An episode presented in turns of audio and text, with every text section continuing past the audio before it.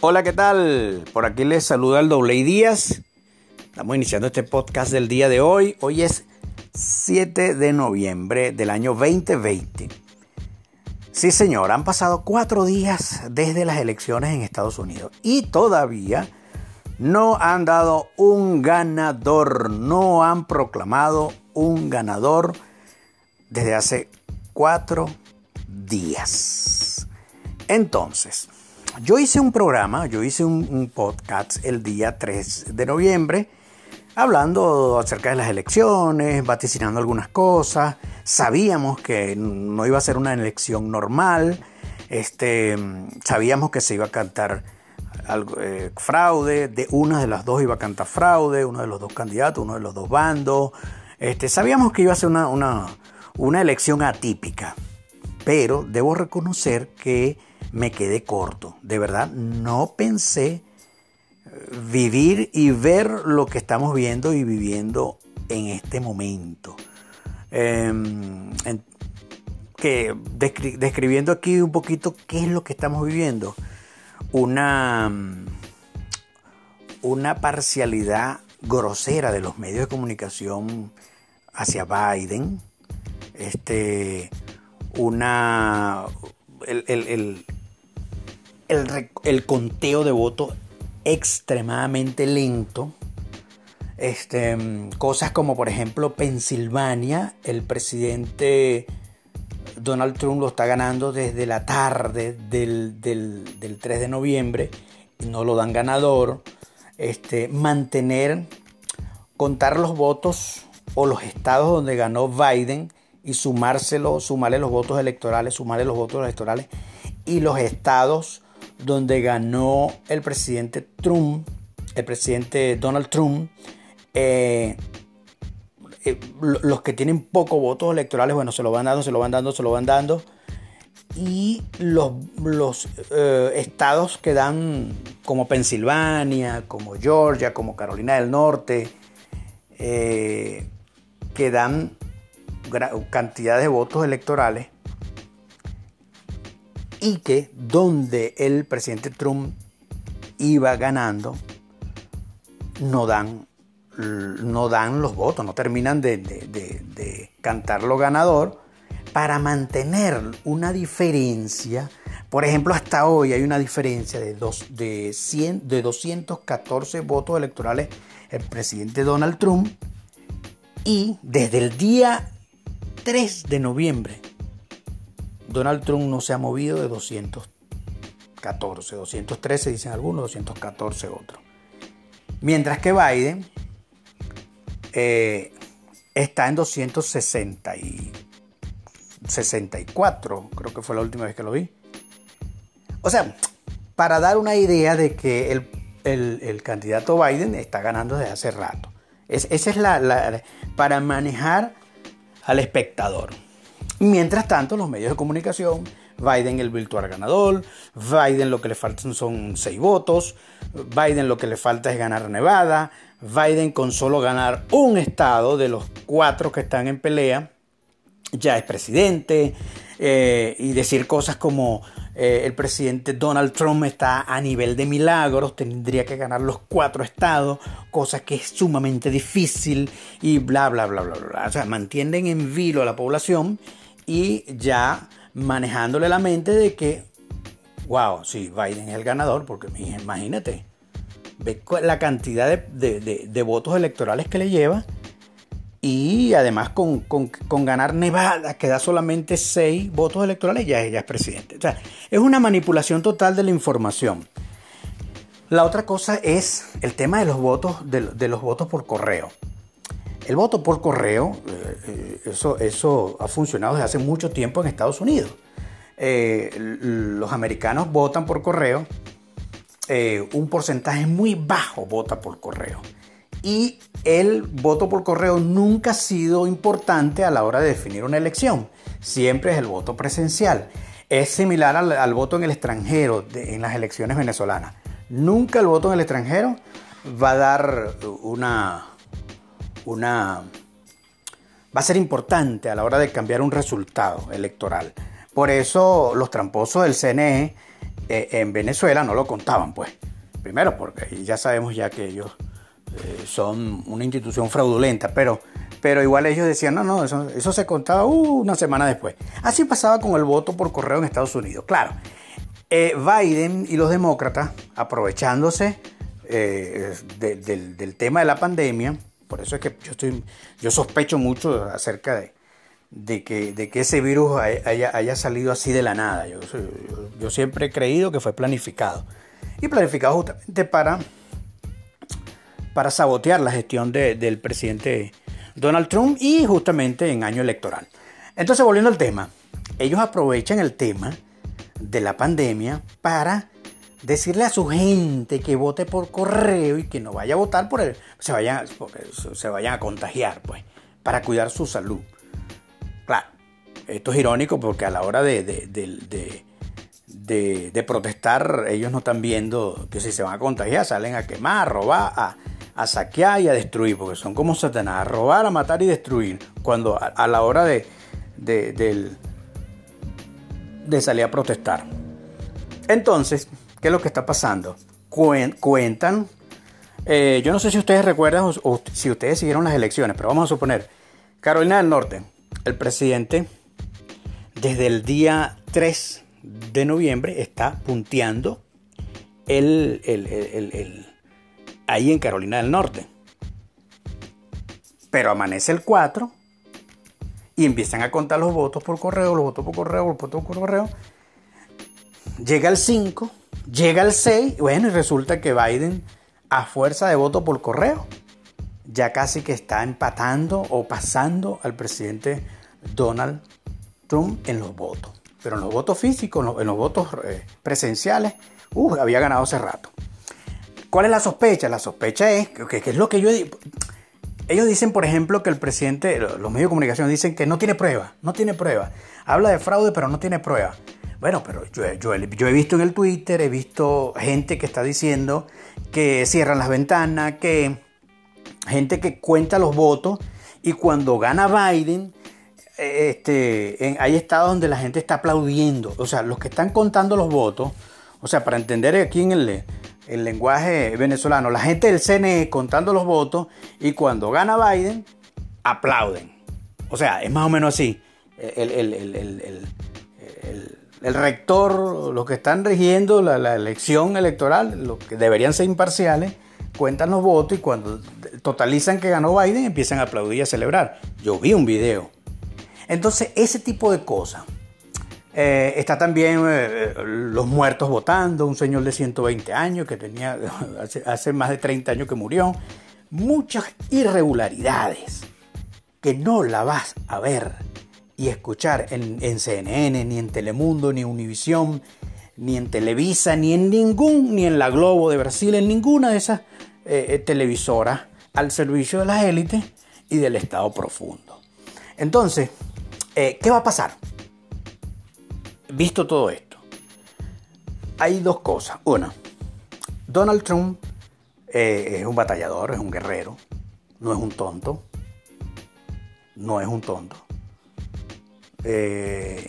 Donald Trump va a batallar, va a ir a apelar a la Corte Suprema va a impugnar en esos estados donde él estaba ganando y de repente gana Dana Biden, los va a impugnar.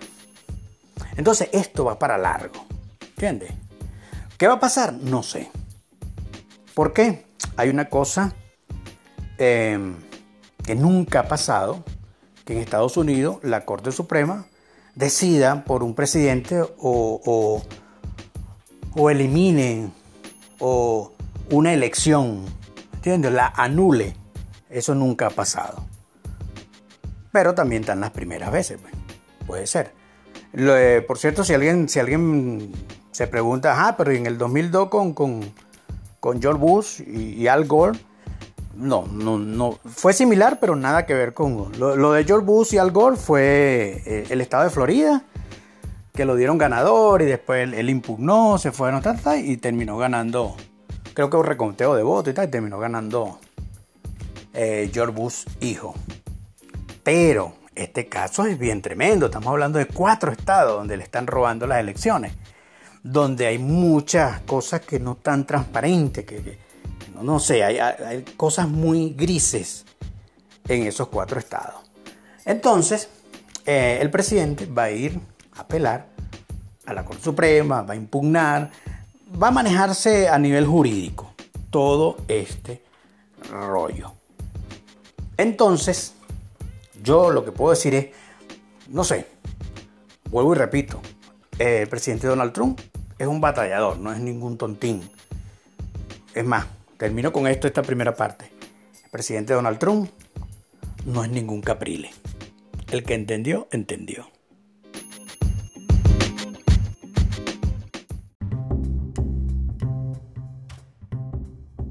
Ok, ahora vamos a hablar de algo bien importante.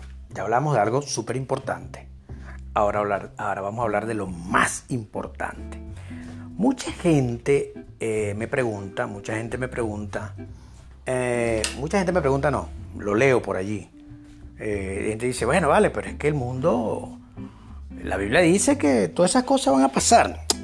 O sea, en el caso de nosotros, por ejemplo, yo, yo, yo quiero de verdad que, gane el, el, presidente Trump. Yo quiero que, lo relijan por cuatro años más, por, por todo lo que ya ustedes saben. El acercamiento a la iglesia, eh, apoyando el provida, en contra del aborto, en contra del matrimonio homosexual y todo eso. Pero mucha gente dice, pero es que eso va a contradecir la Biblia, porque la Biblia dice que el final de los tiempos, este, bueno, va a reinar el pecado y, vamos hacia allá, pues. No nos podemos eh, luchar contra eso. Y en cierto modo hay razón, pues uno dice, concha, es verdad, es verdad. Pero yo haciendo una reflexión, eh, haciendo una reflexión histórica y bíblica, me pongo a pensar eh, cuántos hermanitos de la iglesia primitiva no pensaron que estaban en los últimos tiempos. El imperio romano, imperio romano perverso, perverso.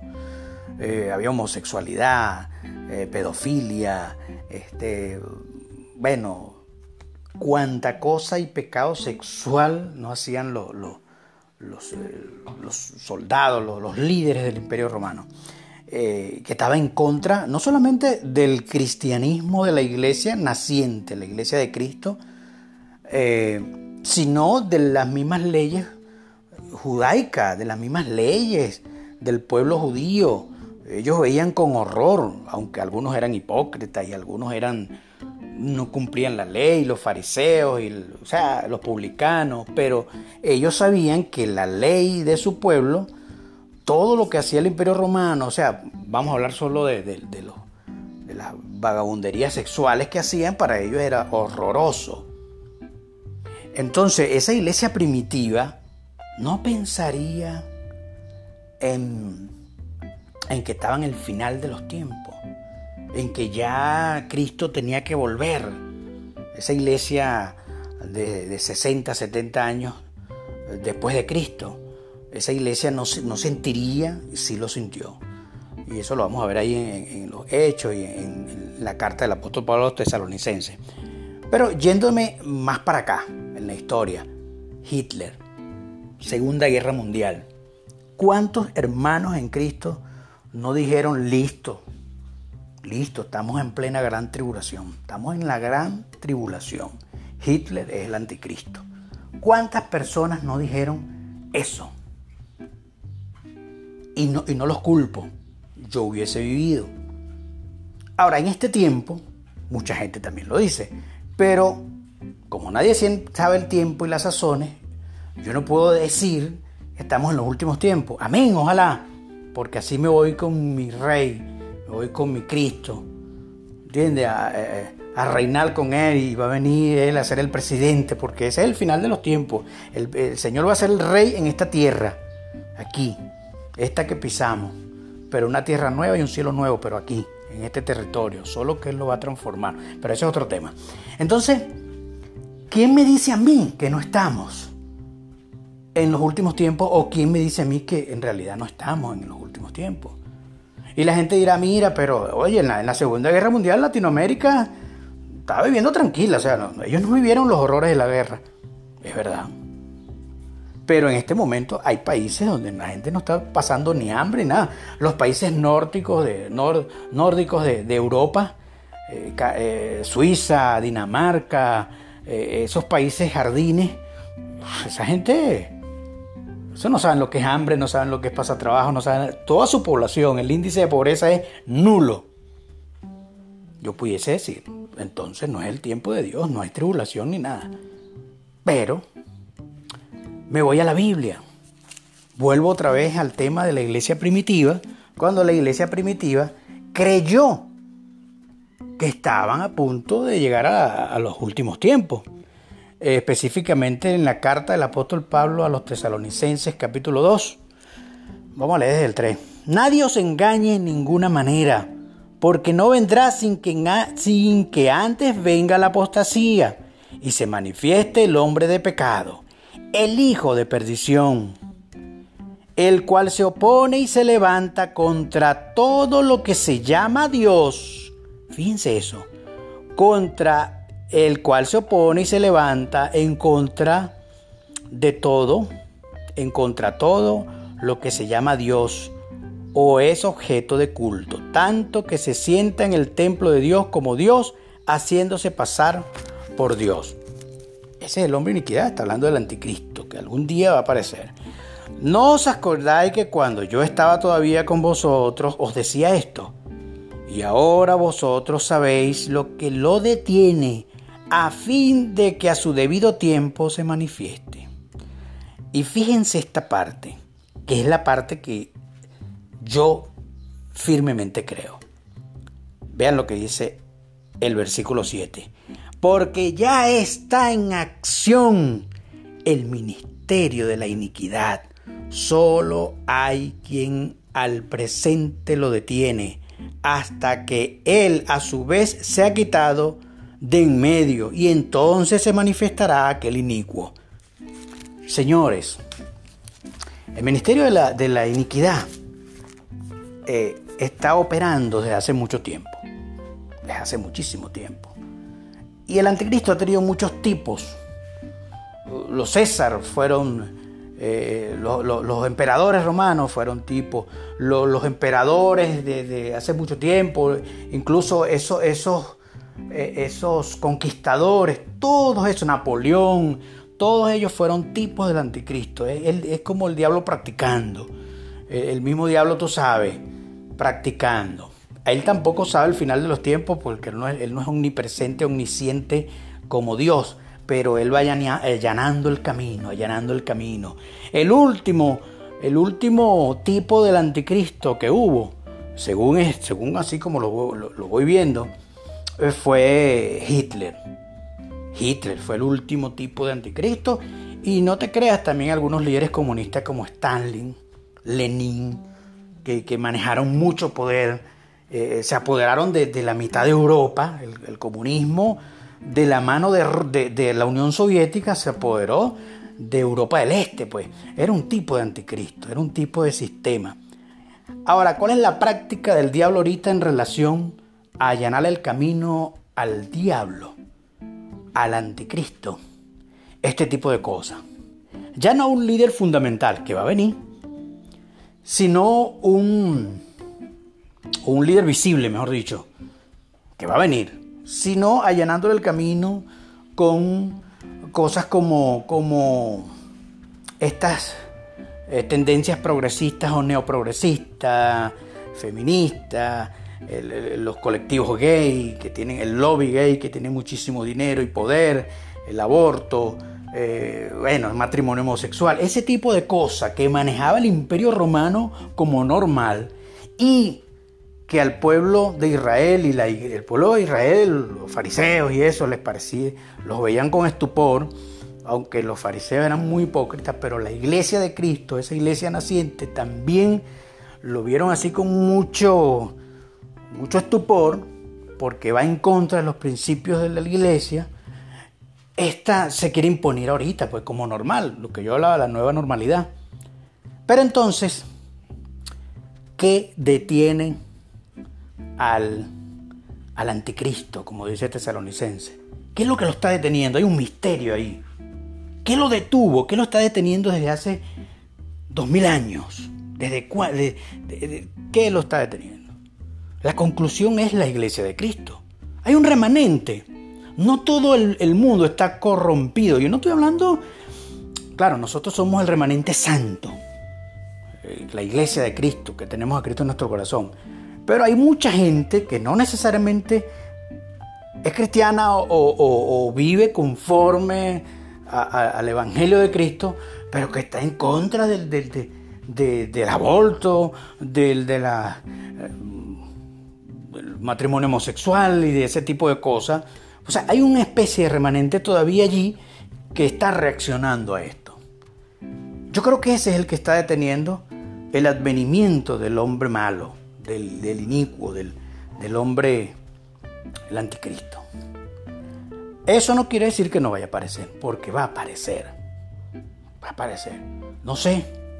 Más, eh, vuelvo y repito, ojalá sea pronto, porque es, salir de esto y reinar con Cristo en un cielo nuevo y una tierra nueva.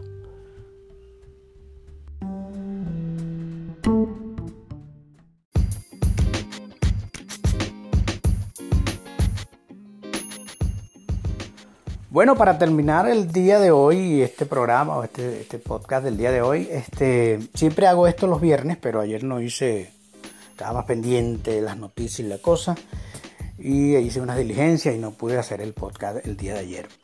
Y es recomendar alguna serie o alguna película. Voy a recomendar, un, ustedes saben que a mí me gustan las películas basadas en la vida real o, o biografías o biográficas.